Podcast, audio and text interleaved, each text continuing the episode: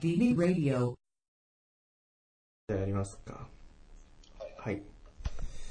あ、じゃあぜひ、次は、あ、そうね。ちょっと、近況、はい。まあ、近況、そうね。あの、一応ですね、えっ、と、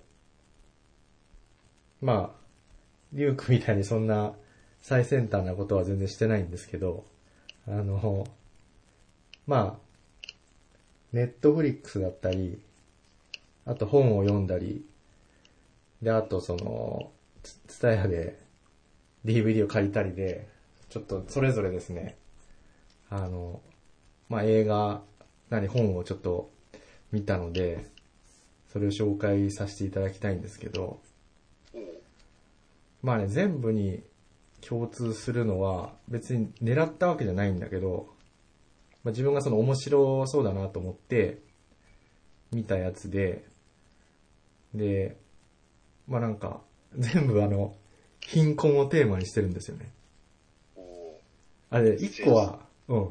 一個はあれ、リュウクも前、あの、ね、見たと言ってたあれですよ、あの映画の、ジョーカーですよ、ジョーカー。おうなるほど。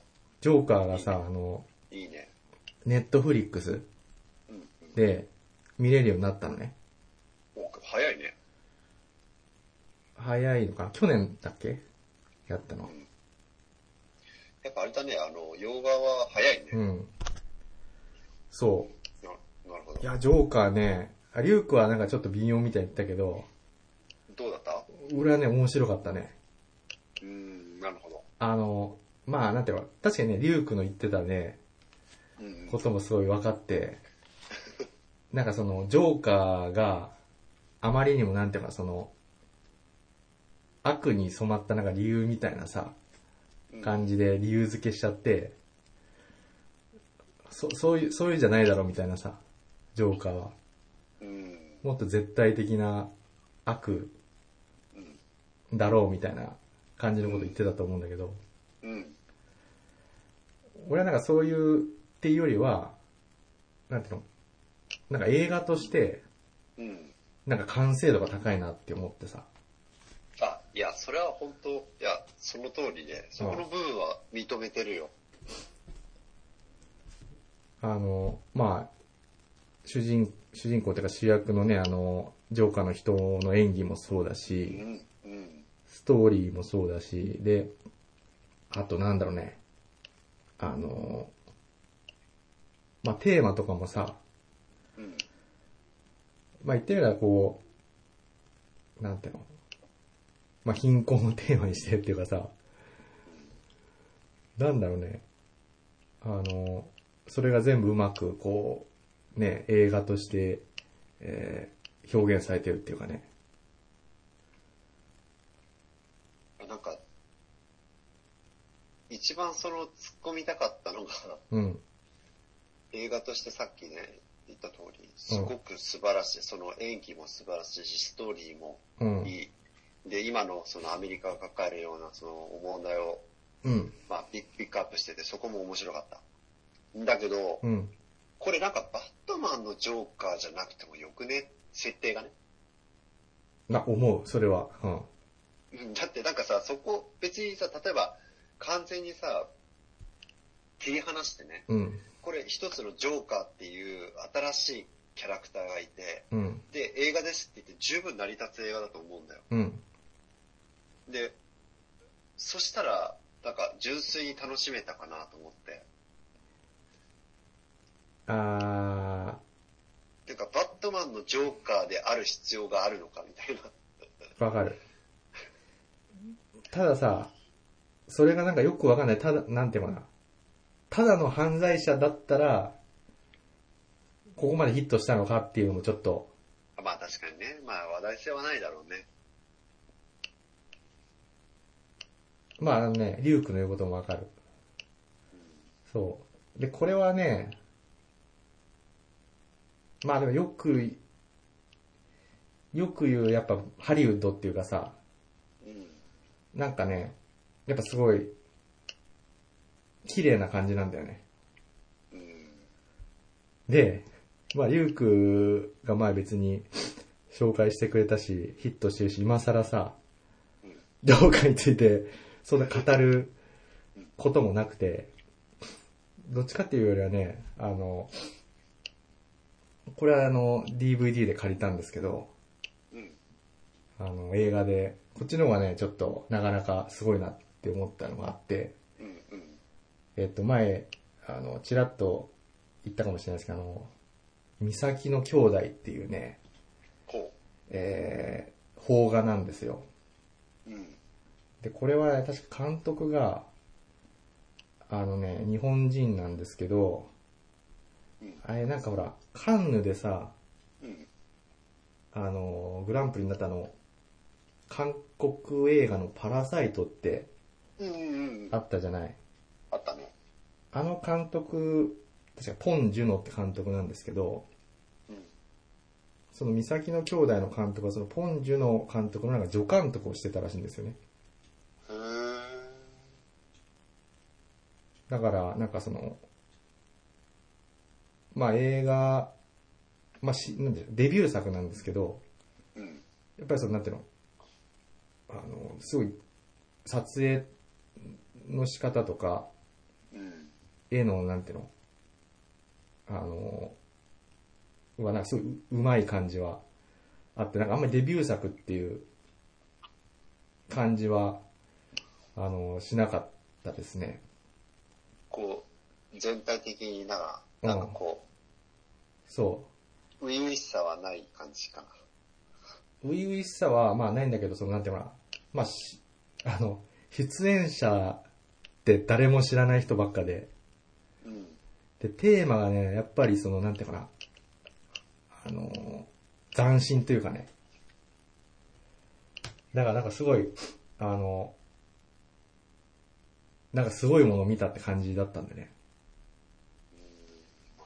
確かに今パッとストーリーを見てるけど、あーまあストーリーはね、あの、まあ簡単に言うとその、知的障害の妹と、うん。あと足に障害を持つお兄さんが、まあ、なんとかい生きてくっていう、あの、まあ、もろこう、貧困というか、をテーマにした映画で、なんかこれ見たときにあの、パッと思いついたのが、うん。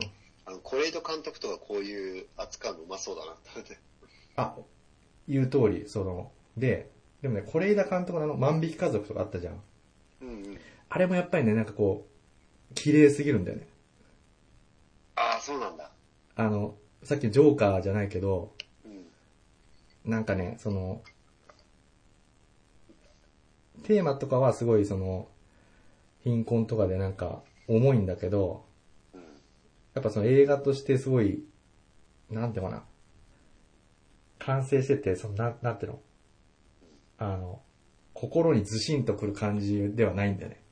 うん、わかる。あの、ジョーカーもそうだし、そのマミー家族もそうだって話あったけど、うん。なんかあの、泥臭くないんだよね。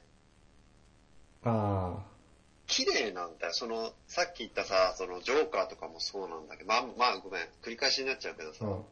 なんか、すごいさ、主人公が辛い思い、いろいろさ、その人生におけるさ、あの、は、人生のなんか辛い体験を、うん。まあ、その、どんどんどんどん、なんだろう、作品の中に詰め込んでいくんだけど、うん。なんか、あまりにもその、なんだろう、身近に感じないんだよね。うん。あくまでその、なんていうの、エンターテインメントみたいな感じそうそうそうそになってしまって、う。うん。その、やっぱり、すエンターテインメントさを排除するためには、より現実的に、なんだろう、このストーリーを、こう、展開させていくためには、やっぱり泥臭さがないとやっぱダメだと思うんだよ。もうそういう意味ではね、これも泥、泥しかないよ、これは。まずほら、設定がさ、うん。もうちょっと、いね、もうタブーみたいな感じでさ、うん、確かに。で、またそのストーリーがさ、その、貧困を、貧困でこうなんとか暮らすために、その妹、知的障害の妹に売春させて、それで生活していくって感じなんだよ。もう、その時点ちょっとさ、もうい、いっちゃってるじゃん、テーマ、なんだ、設定的に。もうなんてもう救いがないというかね。うん。で、その、そうね。で、救いがない状態で、どうなるの？みたいな感じなのよ。で、まあ一応、なんていうの？友達で、幼なじみの、ね、あの、警察官がいるんだよ。で、警察官が、あの、やっぱりすごい気にしててさ、あの、気にしてるんだけど、あの、なんていうの、その、まあ、ある時に、あの、妹を売春させてるっていうことを知っちゃって、もう、とんでもない修羅場みたいなの起きる。だけど、まあ普通にその、ね、警察官だし、普通にまずやめろっていうのと、あとその友達で、ね、友達、その自分の妹をさ、あの、売春させてっていうので、なんかもう人としてもどうなんだみたいな感じで、めちゃめちゃ、その、主人公のね、お兄さんを責めるんだけど、でもお兄さんももう、まあ、言うことはわかるけどどうしようもないから、もう逆ギレしてさ、開き直ったりするシーンがあって。で、で、そういう状況で、あの、まあ妹はその、ね、知的障害だって、もうなんかその、体を売ることはさ、なんかもうなんていうの。あの、なんか、仕事として認識してて、なんかお仕事とか言ってんのね。お仕事やるみたいな。で、なんかその、そう警察官の友達にさ、なんかその、お仕事お仕事とか言って誘惑してきたりするシーンとかね、あったりして、もう結構そういうね、あの、まあ、悲惨な悲惨だけど、でもなんかそん、なんかちょっと、ユーモアみたいなのもね、ある、すごい作品だったね。まああの、あんまり言うとね、ネタバレになっちゃうけどね、俺がやっぱ一番印象に残ってるのはすごい、あの、すごいシーンがあるんだけど、あの、まあ、売春させて、なんかその、チラシみたいなの配るのよ。あの、なんかね、名刺みたいなのに作って、そこに電話番号書いてあって、電話かけるとそのお兄さんが出て、あの、まあ、妹を派遣するみたいなさ。で、それが、なんかその、妹がさ、あの、どっかなんかすごい、あの、ばらまいちゃうのね、なんか。あの、街中に。で、ビラ、ビラを。ビラを、おなんか遊び、あ、面白いみたいな感じで、うん。せっかく作ったのに。で、で、それを、あの、どっかのなんか高校生が拾って、うん。で、あの、なんていうのかな。その高校生は、うん。いじめてる別の高校生がいてさ、うん。で、そのいじめ、いじめられっ子と、その知的障害の妹を、うん。なんかこの、まあ、なんていうの、セックスさせて、その童貞を喪失させようみたいなさ、うん。感じのことをやってて、うん。で、で、それでなんかさ、あの、最終的に、あの、まあ一応お金を払うわけよ。そのお兄さんに。お金を払った後で、で、その、童貞の高校生、ないじめられっ子と妹がやってる間にお兄さんが、なんかね、あの、水のないプー高校のそのプールうん。にいて、で、やってんのはなんか更衣室みたいなところでやっててさ、うん。で、プールで待ってる時に、うんあの、他のいじめっ子の高校生が、うん。お兄さん襲いかかってくるのね。マジで。うん。で、そのさっき渡した金を返せみたいな感じでさ、うん。取ろうとするんだよ。うん。で、あの、お兄さんがこう羽交い締めにされんのね。うん。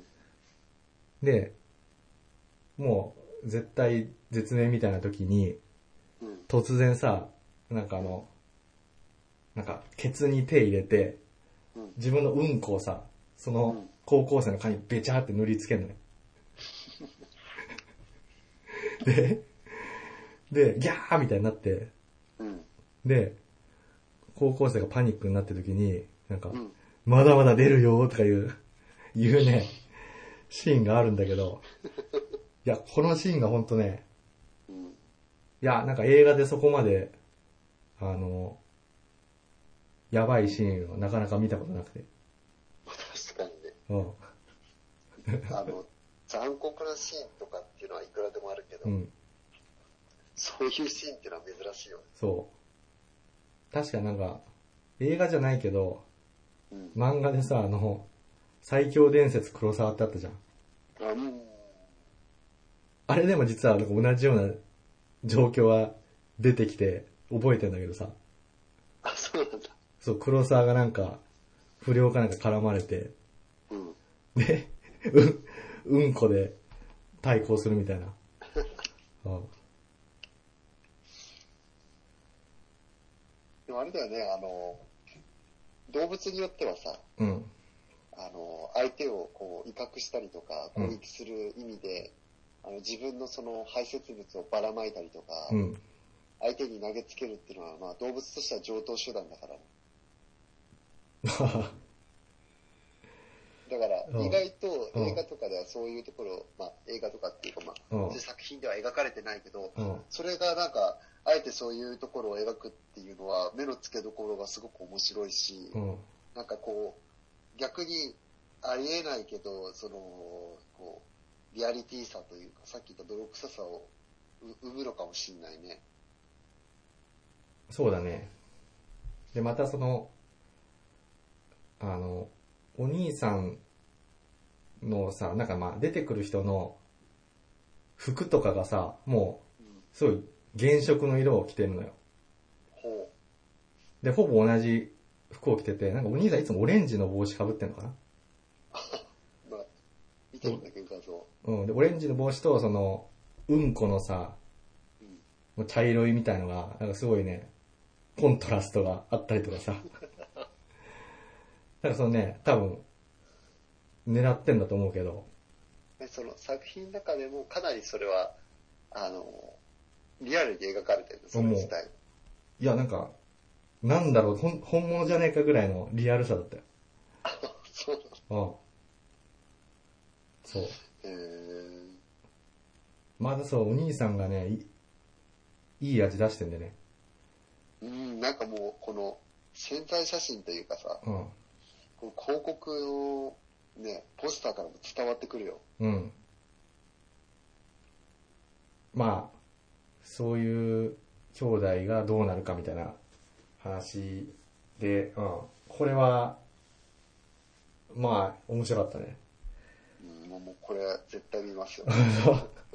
衝撃だね、なかなか。めっちゃ面白そう。っ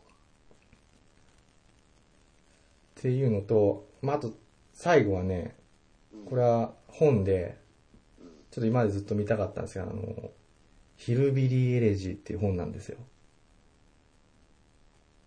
ああ、全然聞いたことない。聞いたことない。なんかね、今度、ネットフリックスかなんかで、なんかまあ、まあ、一応、ノンフィクションなんですけど、うんドラマみたいな感じでやるのかな？うんあの、これもあの、あれなんですよ。テーマが貧困で、うんうんで、すごいアメリカで大ベストセラーになって、で、なんでかっていうと、これを読むとですね、あの、なんでトランプ大統領が登場し、誕生したのかっていうのがわかるんですね。あ要はね、あの、ヒルビリーエレジーのこう、ヒルビリーっていうのは、あの、アメリカのなんかこう、すごいさ、発展しした、ね、ニューヨークとか、ああいうとこじゃなくて、もっとその、内陸というかさ、昔なんかすごい、ね、こう、工場とかって栄えてたんだけど、今その工場もその、海外に行っちゃったりとかして、あの、取り残されて、貧困にあえでる、こう、白人のことを言ってるんですよ。ヒルビリーってのは。ヒルビリーって確かあれだよね、山男とかさ、あうんとは、あの、田舎も、田舎っていう意味で、確か。あ、そうそう、田舎もんみたいな。ね。そう。なんかヒルビリーとかね、あとその、レッドネックとか言ってさ、うん。まあ肉体労働者で首がさ、すごいさ、赤くなったりとかさ、うん日焼けで。うんとか、あとなんか、ホワイトトラッシュとかいうの、白いゴミみたいなね、すごい言われようだけど、まあそういう、なんての、あの、ちょっと悪口的な、あの、意味で、で、要はあの、そういう人たちを、あの、テーマにして、で、主人公は、そのヒルビリーが多くいる街から、奇跡的にこう、なんていうのあの、ステップアップしてって、最終的にあの、大学院まで行って、え弁護士になって、もう、えー裕福な生活をする。だけど、そこに至るまでの子供の時からのこの、なんていうのあの、歴史を淡々と書いてった、あの、まあ、ノンフィクションなんですよね。自伝的な、あの、話。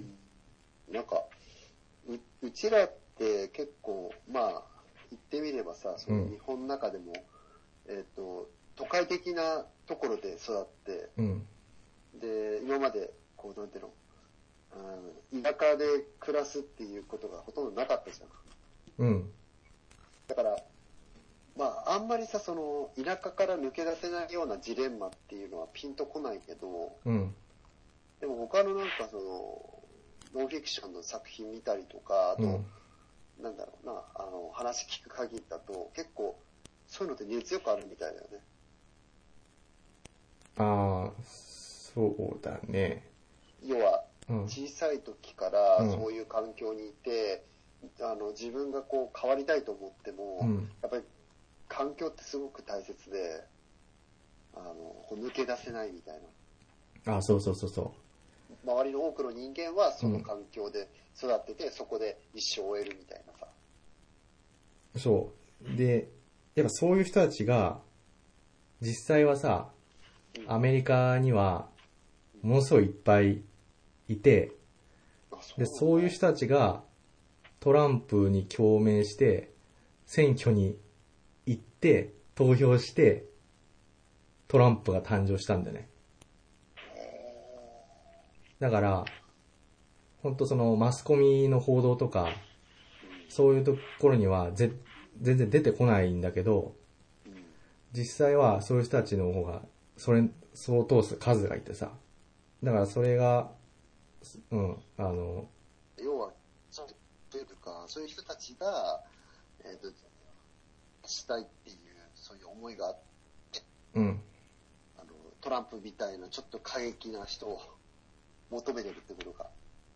そう。そうそう。まあで、実際やっぱね、そういうところにいる人たちって、未だにやっぱりさ、なんていうの、その、あの、迷信とかさ、そういうのを信じてたりとか、あの、全然もうなんていうの、そういうリベラルとかさ、あの、そういうの全く通じない人たちなんだよ。例えばさ、オバマは、なんかその、イスラム過激派だとかさ、そういうようなその迷信みたいなことを信じちゃって、あの、なんていうかな。まあ、ちょっと普通の常識では、ね、あの、動いてないというか、だからトランプが言うような、例えばその、ね、イスラム教の移民は入れないとかさ、うん。普通の人が聞くとさ、何や、めちゃくちゃなこと言ってんだみたいな思うかもしれないけど、実際にはそういう言い方の方が、あの、共鳴するような人たちが、アメリカには結構いたっていうことが 明らかになったんですよね。その本で。やっぱりそういう、なんていうの、そういう場所で育って、あの、そこを抜け出せて、で、なんか客観的にさ、そういう、あの、環境のことを 書く人が、今までいなかったんだよね。だから誰も知らなくてさ、あ、こんな世界っていうかこんな人たちがいたんだっていうのを、この本によって、まあ、認識した人が多かったっていう。そうだよね、あの、うん、なんか黒人とか、まあちょっと人種差別的な発言かもしれないけど、黒人の方とかそういう風なイメージはあったんだよ。うん。今でもアメリカでも、要はその、なかなか貧困から抜け出せなくて、っうん。っていうのはあるかなと思ったけど、白人でそういう人たちがいるっていうのを知らなかった。そうそうそうそう。ただやっぱり自分たちは、ね、あの、アメリカを支えてきたっていうさ、プライドとかすごいのよ。で愛国心とも結構あってさ。だからなんていうのかな、すごいね、ある意味ひねくれてんだよね、すごい。で、まあ、なんていうのかな、その、結構ね、主人公の環境もやっぱひどくて、うん。まず、まずね、お母さんが、もうしょっちゅう、あの、男をさ、ひとっかいひっかいしちゃしちゃってて、もう誰がお父さんなのかわかんなくて、あの、お父さん、この人がお父さんだよってなって、仲良くなったと思ったら、また違う人がお父さんになるみたいな感じの 環境でさ、で、かつあの、途中からその、なんていうの、薬物中毒みたいになっちゃって、すごいなんか暴力を振るってきたりとか、突然なんかそのね、さっきまで優しかったのに急に怒り狂うとか、全くそのなんていうの、家庭で、ね、落ち着けないっていうかね。だから、まあじゃあなんでそんな親の状況で脱出できたのかっていうと、なんか、まあおじいちゃんおばあちゃんが結構、まあそのヒルビリーなんだけど、ヒルビリーの中では割とその、ちゃんと勉強しろよみたいな感じのことを言ってくれる人だったみたいで、ただめちゃくちゃなんでおばあちゃんもなんかあの、なんだっけね、あの、なんか気に入らないことがあると、なんかショットガンを持ってきて、殺すぞみたいな感じであの、本気で、あの、なんていうのかな、撃とうとしたりとか、あの、ちょっとクレイジーなんだけど、まあその中でも、まあでもちゃんと勉強はしとけみたいなことを言って、で、主人公は、まあ一応それを素直に従って、でやってって、まあなんとか、あの、徐々に、こう、なんていうかな、ステップアップしてって、最終的にはその大学も入れて、で、大学ですごい勉強して、すごいいい成績を取って、で、なんかすごいあの一流の大学院に入れて、で、そこからその弁護士になったみたいな。で、あの、まあ、すごいいい奥さんと巡り合ってみたいな。だまだ、これは、もうほんと奇跡みたいな感じだけど、まあ、あの、なんていうかな。あのまあ、自分も頑張ったし、その、まあ、その、なんていうかヒルビリーの中でもその、比較的まともな人に助けられて、いろいろ幸運が重なったみたいなね。うん。まあ、そんなような話で。これはこれで、うん。面白かった。あの、ざ、としては、ね、ヒヒューマン系なんだかヒューマン系、まあなんかノン、ノンフィク、ドキュメンタリーみたいな感じがノンフィクションっていうか、うん、淡々とその自分の、まあ日記みたいな感じだね。な。あうん。そあ。なんか、まあちょっと見てないからわかんないけど、そうサクセスストーリーみたいな、そんなう。あ、えっ、と。ね、そこがちょっと違ってて、うん。サクセスストーリーなんだけど、客観的に見ると、ただ、やっぱりその幼少期の、うん。その、あまりにひどい環境っていうのが、やっぱその主人公の心にさ、なんかトラウマみたいになってて、うん。いや、成功してくんだけど、うん。なんかその、成功するためなんで、じゃああの、ヒルビリーの人たちは。成功できないんだろうみたいな。なんで彼らは、あの、ずっとその、貧困のまま、あの、いるんだろうみたいなさ、そういう、なんていうかな、あの、その社会的な問題を、どうすれば解決できるんだろうみたいな視点でも書いてたりとか、あと自分もそのすごい葛藤するんだよね。なんか、素直にこう、成功を喜べなかったりみたいな。例えばその、すごいさ、いい彼女ができたんだけど、やっぱりその、なんていうかな、急にその、気にならないことがあると主人公カッとなって、めちゃめちゃその、相手を罵倒しちゃったりして、あれ、これってなんかその自分のその、お母さんが、あの、切れてる時と全く同じだみたいな感じで、自分もなんか同じことしちゃってるみたいな、思ったりとか、そういう、なんていうのあの、トラウマ、トラウマが出てきたりとかさ、だから本当なんかその、問題と、問題を向き合いつつ、冷静に今の自分をこう、見てるみたいな感じの、だから、だその、いろいろへーって感じだよね、読んでると。こういう世界があるんだ、みたいな。まあ、フィクションじゃないから、うんなんだろうね、そういう、まあ、その面白みもあるんだろうね、また。そうだね。うん。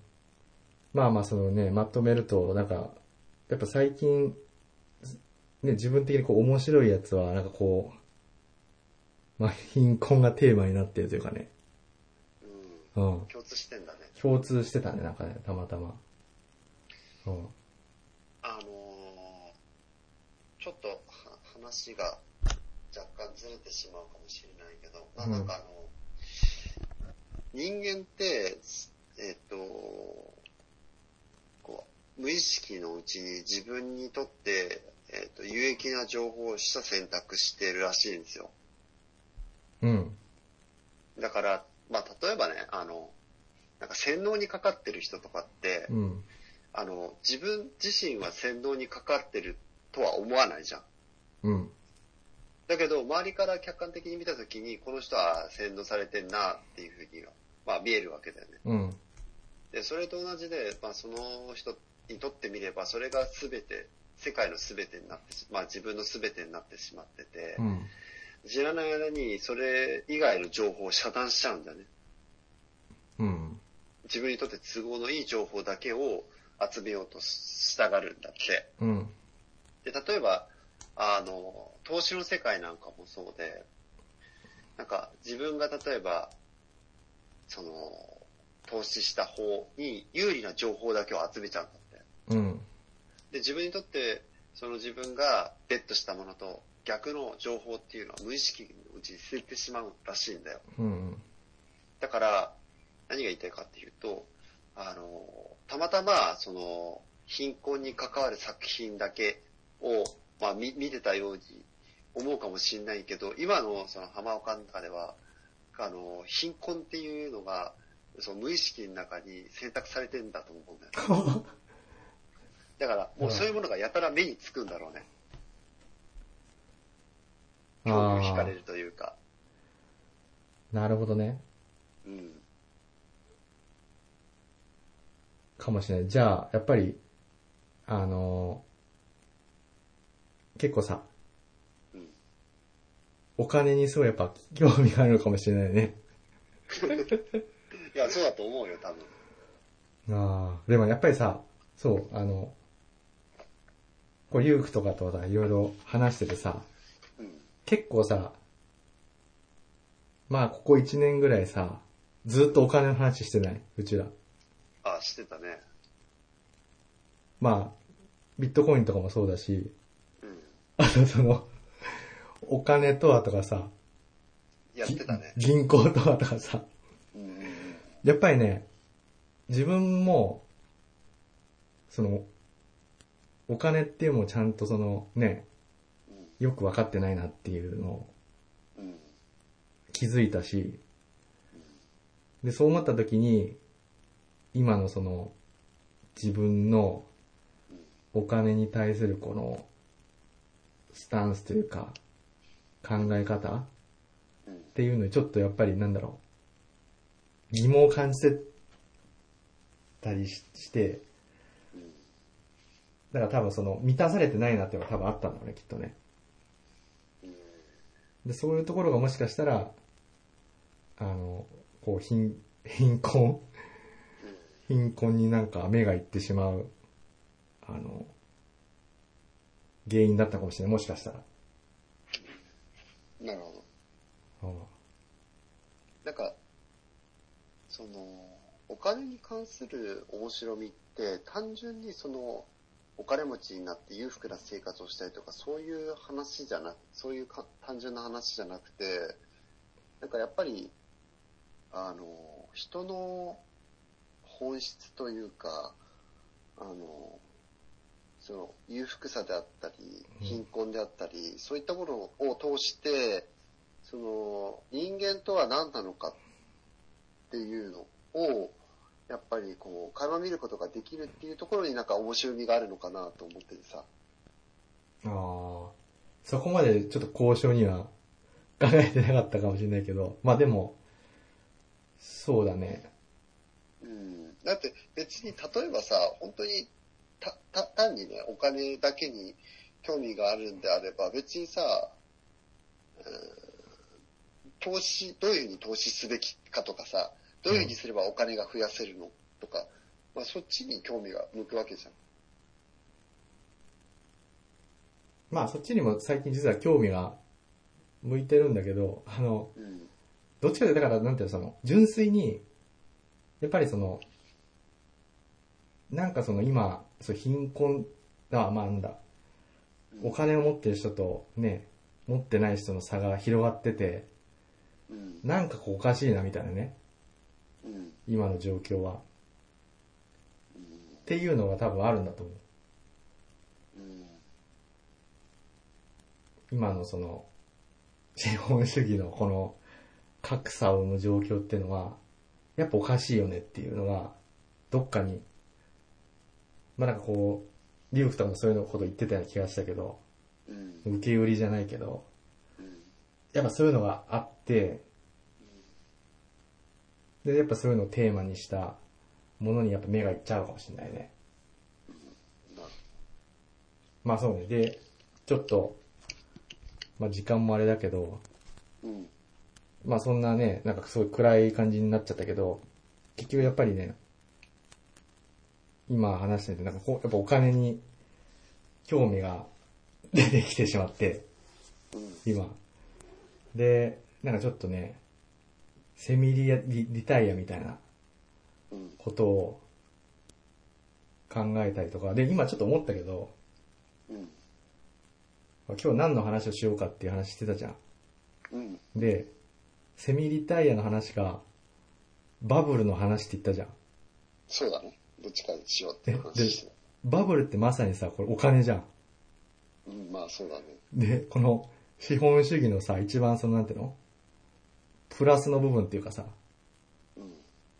で、今話したの貧困じゃん。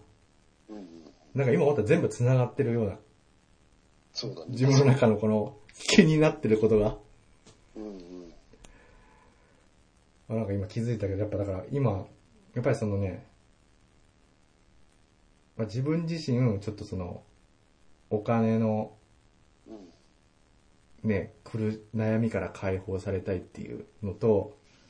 これ世の中なんかちょっとおかしいんじゃないかみたいなのが、うん。ちょっと自分の中でこう今ね、渦巻いてるね。なるほど。まあ、まああれですけどね、ちょっと、どう、どう、ユークとかはん、急にあれだけど、お金、今も、まあまさにあの、ね、お金について、ユークは、あの、まあ仕事にもしてるわけだけど、うんうんうん。なんかね、うーん。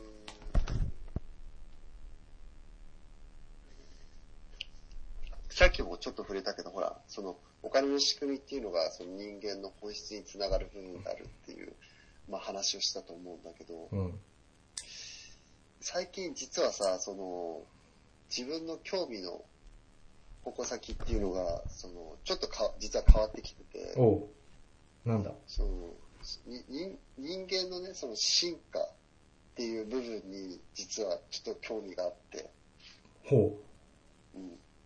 で、まあ、たまたま、ちょっとテレビ番組で、あの、まあ、東大のある教授が、その人間の、まあ、進化について、まあ、研究している先生がいて、う、うん、で、その人の話がすごく興味深いところがあって、それでまあ興味を惹かれるようになって、最近はそそっち方面に、まあこう、なんていうの、興味を持っていろいろとこう、調べたりとか、あの、してるんだけど、うん、あのね、ちょっと結構目から鱗な話だったのが、うん、あの、よく未来の人間って、あの、今から例えば100年後とか、あの、人類ってどういう風な見た目にか進化していくかっていう風に聞かれたときに、浜岡はどういうふうに思う？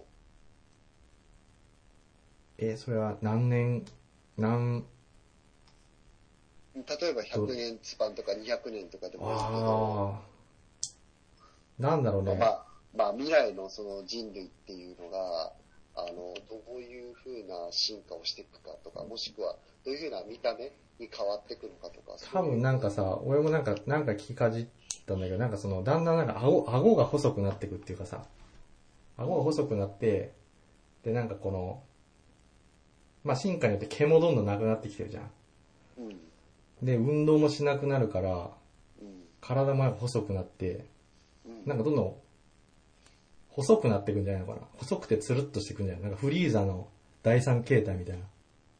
うん。ああ、なるや、まあお俺もほほぼ同じでさ、うんなんかこう、あの、宇宙人みたいじゃないけどね、うん。あの、頭でっか、まあほら、あの、体あまり動かさなくなってって、うん。こう、世の中もコンピューターの主流の時代になってって、うん。だから、こう人間は頭ばかりでかくなっていくみたいな、そういうイメージがあったんだよ。うん。で、見た目もそういう風に変わっていくのかなと思ったけど。でもね、その先生の、その東大の先生の話があまりにもこう衝撃的で、うん。あの、まあ、その先生が考えるに、あの、人間は進化する前に絶滅するって言ってるんだよ。あ、マジで？うん、あの残念ながらその動物の進化っていうのは100年単位とか1000年単位しか起きなくてあの何万年とかそういう風な単位でじゃないとこう体の構造であったりとかうん。そういうのっていうのは変わらないんだってうーん。じゃあ今のその人類が何万年とかこの先ねまあ生き続けられるかっていうと今現状を見る限りだとそれはまあ不可能だとうん。で、まあ、その根拠として挙げられるのが、その、まあ、イギリスでほら、産業革命っていうのが起きて、あの、急速に世の中が、まあ、あの、なんていうの、こう、文明がさ、うん。こう、栄えるというか、うん。こう進化していくスピードが、まあ、加速度的に上がっていったわけじゃん。うん。で、結局、そのスピード、要は文明が栄えていくスピードと人間が進化していくスピードが釣り合ってないんだって。おー。文明ばかり進化していって、人間の進化、あの生物的な人間の進化は全く追いつけないんだって。うん。で、そうなっていくと、最終的にどうなるかっていうと、うん。えっ、と、生物的に見た場合に、人間っていう存在が、あの、自分たちの作り出した文明に押しつぶされて、うん。いずれ滅びると。それ何？あの、ターミネーター的な感じ？まあまあまあまあ、別にそういう受け止め方もあるんだけど、まあ単純に考えればさ、まあ、わかりやすいのが、まあ、例えばその、環境の変化。ああ。もう、あの、多分、今みんな、あの、ちょっと見て見るふりじゃないけどさ、でも実際に分かってると思うけど、あの、天候不順であったりとかさ、うん。もう目に、目に見えて起きてるじゃん。うん。もう日々、あの、記録を更新し続けて、うん。例えばあ雨の量も今までに記録したことない大雨が降ったりとか、うん。で、まあ、今回で言えばコロナとかもそうだけど、その、うんまあ、病気とかもね、まあ、こう世界規模規模で、まあ、目に見えて広がっていったりとか、うん。まあ、要は人類にとって驚異的なものが、もう、みるみる増えていってるわけよ。うん。うん。で、これは何かっていうと、環境の変化が早すぎて、うん人間のその進化が全然追いつけてないわけ。うん。だから、100年とか200年スパンだと、環境に適応できないわけよ。うーん。なるほど。なんで、最終的には、まあ、滅びてしまうんじゃないかっていう話。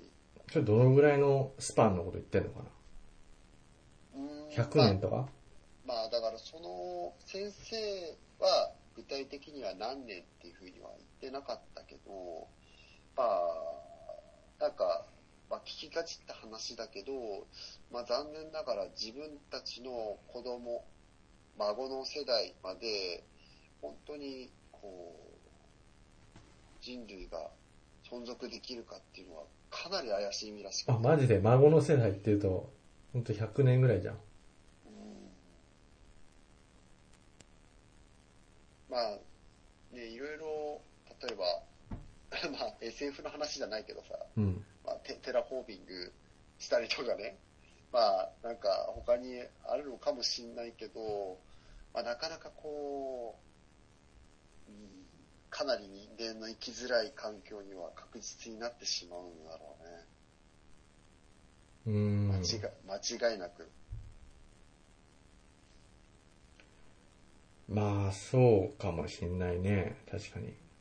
で、環境って、あの、変化するのはすごいスローペースだけど、うん。一度、こう変化すると加速度的に変化し始めるらしいから、うん。今、今っていうか、うちらが、まあ小さい時代にこう、環境破壊なんて言ってて、うん。なんかこう、あまり自分たちに関係のないように感じてたかもしれないけど、まあうんこれからはもう、すごい変化していくと思うんだよね。それあれ？人類だけ死ぬっていう感じ？他の動物とかは生きるけど、人類だけはちょっと追いつけない。いうん。そこもやっぱり、うちらも、なんて言うんだろうな、忘れてる部分かと思うんだけど、うん。やっぱり、ある意味、ある意味というか、ごめん、ある意味っていう言い方は良くなくて、生物ってお互い、やっぱり関連してんだよね。だから、人間がそういう引き金を引くってことは、多くの生物をもう犠牲にしてるし、うん。お多くの、その、これからも先、多くの種類の動物たちを巻き込むんだよね。うん。だから、人間だけではなくて、もうすでに人間以外の生物もたくさん巻き込んでるし、これからも巻き込み続けるんだと思うよ。うん。で、ごく一部のほんの、なんて言うんだろう、その原始的な生物のみがもしかしたら生き延びれるだけであって、うん。うん、哺乳類なんか難しいんじゃないかね。ほほほ。もろ環境、影響を受けるからね。なるほどね。確かに、あの、あれ、人間のせいでさ、あの、動物？の、その、数の分布っていうのがもう、すごい歪になっちゃってるうん。ってのあって、あの、ほら、あの、家畜いるじゃん、家畜。牛とか、あの、鶏とかさ、豚？が、多分動物の中の数で言うと、もうほぼ。8割とか9割数で言うと。ちょっとそこの正確なところわかんないけど、何、多分、動物の種類って多分何千とかあると思うんだけど、うん。その何千種類に対して、家畜ってね、なんか十何種類しかいないんだって、人間が家畜として、あの、認定した動物って。あ、そうなんだ。うん。そう。で、その十何種類がもう動物の数の、もう、もう8割とかそのぐらいの数を占めてるらしいんだよね。まあそれは普通に考えたらそうだよね。だって、自分たちが食べるために増やしてるわけだから。で、他の動物は野生のまま、ね、自然に増えてるだけだからさ。家畜の方が圧倒的に数が増えるっていうのは、まあ、言われてみたそうで。で、実際数のバランスで言うとすごい歪になってるから、まあ、リュウクの言う通りそうだね。影響を与えてるのも、あの、生態系に。まあ、割とね、環境の変化が、ものすごくやっぱり早い。早くなってしまって、とてもじゃないけど、受け止めきれない。生生物として受け止めきれなくなってしまうんだよね。あその環境の変化を。なんか直接それに関係するかわかんないんだけどさ、うん。あの、すごいさ、今というかちょ去年とかで大ベストセラーになったさ、あの、ファファクトフルネスっていう本知らない？あの、要所あ、洋書なんだけど翻訳されて日本でもそういうベストセラーになってんだけど、あ、ちょっとわかんない。まあ、あの、要はいろんな事実ベースで世の中を見ると、あの、自分たちがいかに思い込んでたかっていう情報が多いよっていうさ、ことをいろいろ教えてくれる本なんだけど、あの、それで言うとさ、世界の人口って増えてると思うじゃん。確かになんかじ人口増加って問題やるよね、うん。で、国によっては確かに増えてんだけど、トータルで言うともうピークは過ぎたんだって、人類の。あ、そうなんだ。うん。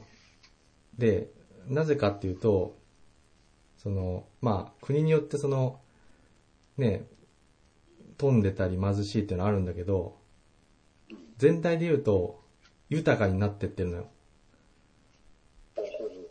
人類全体で言うと。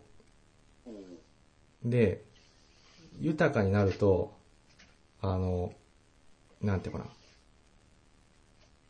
まあ、子供をそんな産まなくなるんだって。事実として。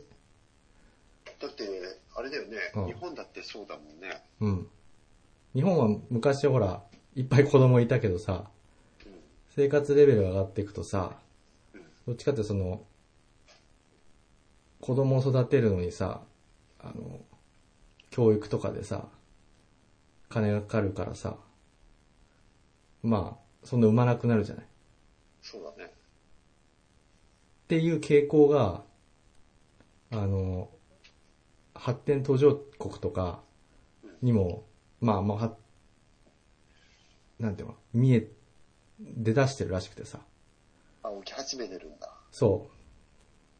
だから、大きなトレンドで言うと、人類はもう減ってくトレンドになってんだって、う今。ん。うん。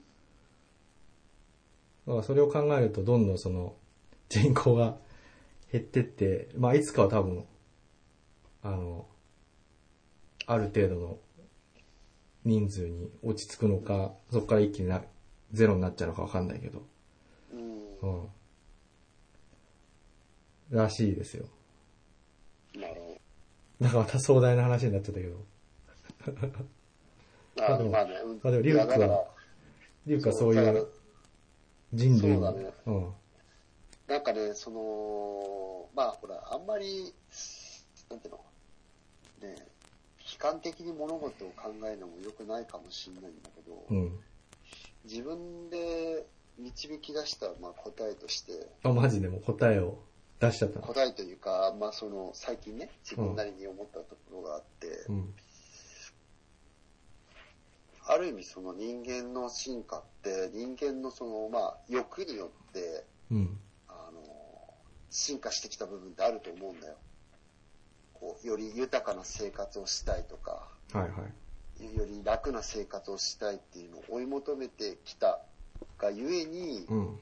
これだけ文明も進化してきて、うん。うん、あの豊かな生活がみんな送れるようになってね。うん。でも、それとともに、裕福とは言った、裕福っていうか、あの、ね、住みやすい環境ではなくなってきてるわけじゃん。うん。反比例してさ。あー。またまた壮大な話になりました。人類は、どうなっていくのか？今回はここまで。それでは皆さん、次回の更新まで、ゆっくりしこってね。